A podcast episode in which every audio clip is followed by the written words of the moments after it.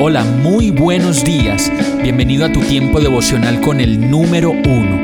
Qué alegría saludarte con la certeza de que Dios está obrando en tu vida su perfecta y buena voluntad, ya sea porque estás aprendiendo de un momento difícil o porque estás disfrutando de su amor a plenitud con paz y tranquilidad.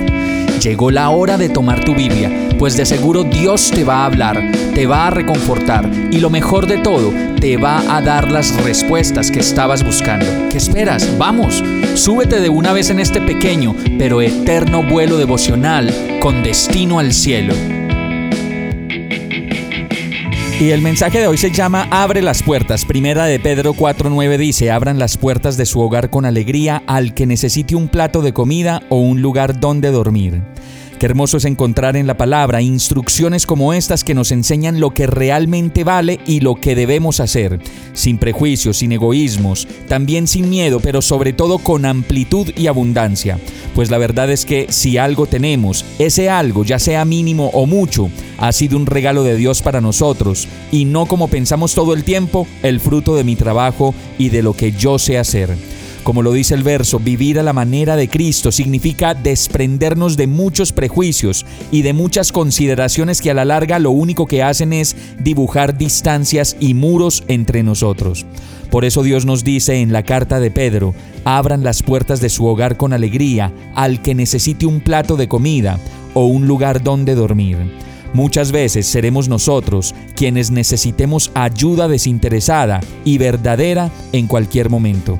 Vamos a orar. Amado Dios, enséñame la hospitalidad, enséñame a servir y permíteme abrir las puertas de mi casa siempre con abundancia y nunca con escasez, ni mucho menos con miramientos y preferencias. Enséñame a servir a cada persona, sin consideraciones del estrato social, ni mucho menos de condiciones económicas. Que cuando pueda servir, sirva, y cuando pueda entregarlo, entregue todo, sabiendo que si doy, es porque tú me das algo para dar. Y todo esto te lo pido, y te oro a ti agradecido y confiado, en el nombre de Jesús. Amén. Hemos llegado al final de este tiempo con el número uno no te detengas, sigue meditando durante todo tu día en Dios, descansa en Él, suelta los remos y déjate llevar por el viento suave y apacible de su Santo Espíritu. Solo compártelo con quien lo necesite y ames. Hoy, de la mano de Dios, todo será un gran día.